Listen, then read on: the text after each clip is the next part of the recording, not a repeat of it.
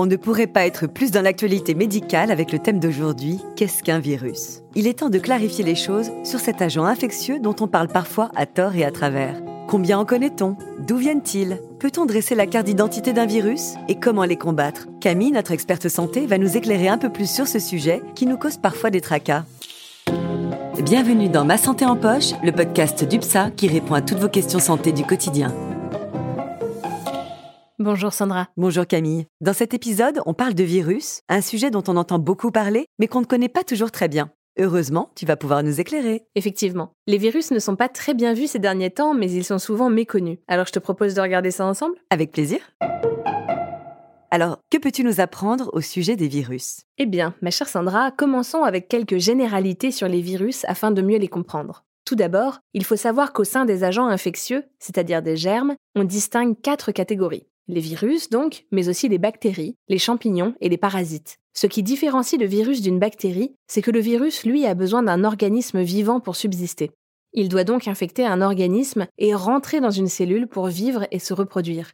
Une fois dans la cellule, le virus devient alors plus difficile à détecter par notre système immunitaire et donc plus difficile à combattre. Mais il faut aussi savoir que tous les agents infectieux ne sont pas nocifs pour l'homme. Certains sont naturellement présents dans l'organisme et servent de rempart contre d'autres agents infectieux, voire même jouent un rôle central dans le bon fonctionnement de notre organisme. C'est par exemple le cas du microbiote intestinal dont nous avons parlé dans un autre épisode. Ah donc on cohabite avec toutes ces micro-bestioles Effectivement. Mais cela fait partie de la vie microscopique et elle est essentielle à tous les êtres vivants. Bon, et pour en revenir aux virus, peux-tu nous expliquer de quoi ils sont constitués? Avec plaisir. Pour s'en faire une idée simplifiée mais assez proche de la réalité, il s'agit d'un petit morceau d'ADN ou d'ARN. L'ARN est un équivalent à l'ADN, mais en général avec un simple brin d'information génétique, alors que l'ADN est un double brin entortillé. Il est encapsulé dans ce qu'on appelle une capside, c'est-à-dire une structure protéique qui le protège. En fonction de leur structure, on regroupe les virus en familles. En voici deux exemples. La famille des adénovirus sont des virus à ADN, parmi lesquels on retrouve celui de la varicelle par exemple. Et la famille des coronavirus, virus à ARN dont la capside a une forme de couronne et dont fait partie la Covid-19. Mais ce n'est pas tout.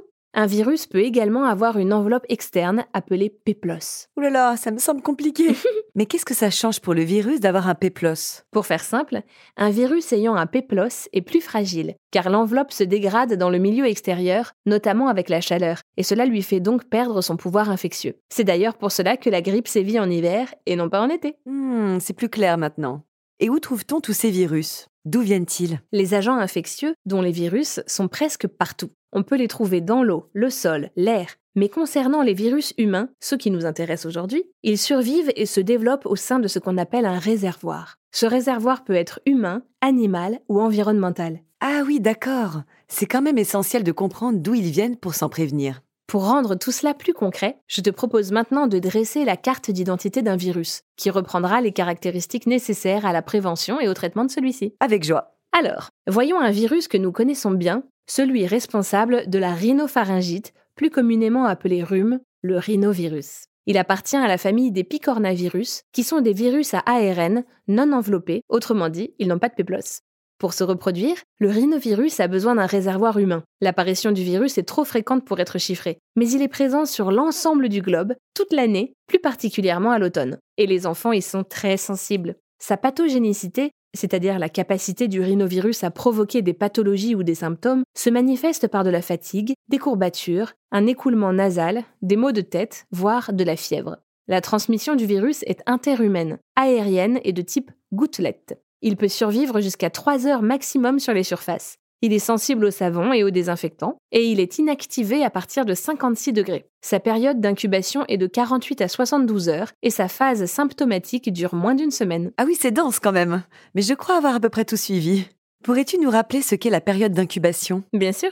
La période d'incubation, c'est la période entre la contamination et l'apparition des premiers symptômes. Mais attention, car on peut être contagieux avant l'apparition des premiers symptômes. Et pour finir sur le rhinovirus, en raison du grand nombre de souches différentes, aucun traitement antiviral n'est réellement efficace. Les traitements que nous procure le médecin traitant ne sont donc que des traitements d'appoint, qui améliorent les symptômes.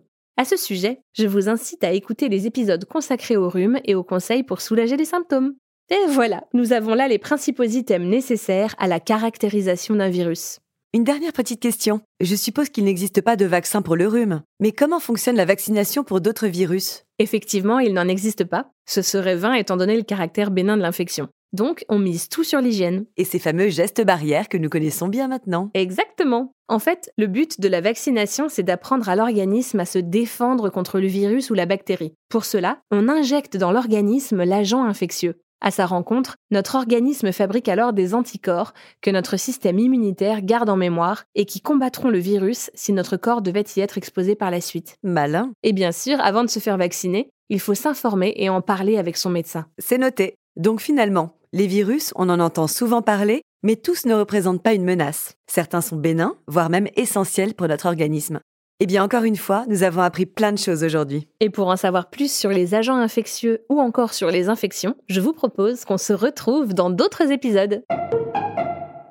Merci encore de nous avoir écoutés. N'hésitez pas à partager le podcast et à le noter sur les applications. Et à bientôt pour un nouvel épisode de Ma santé en poche. Ah, UPSA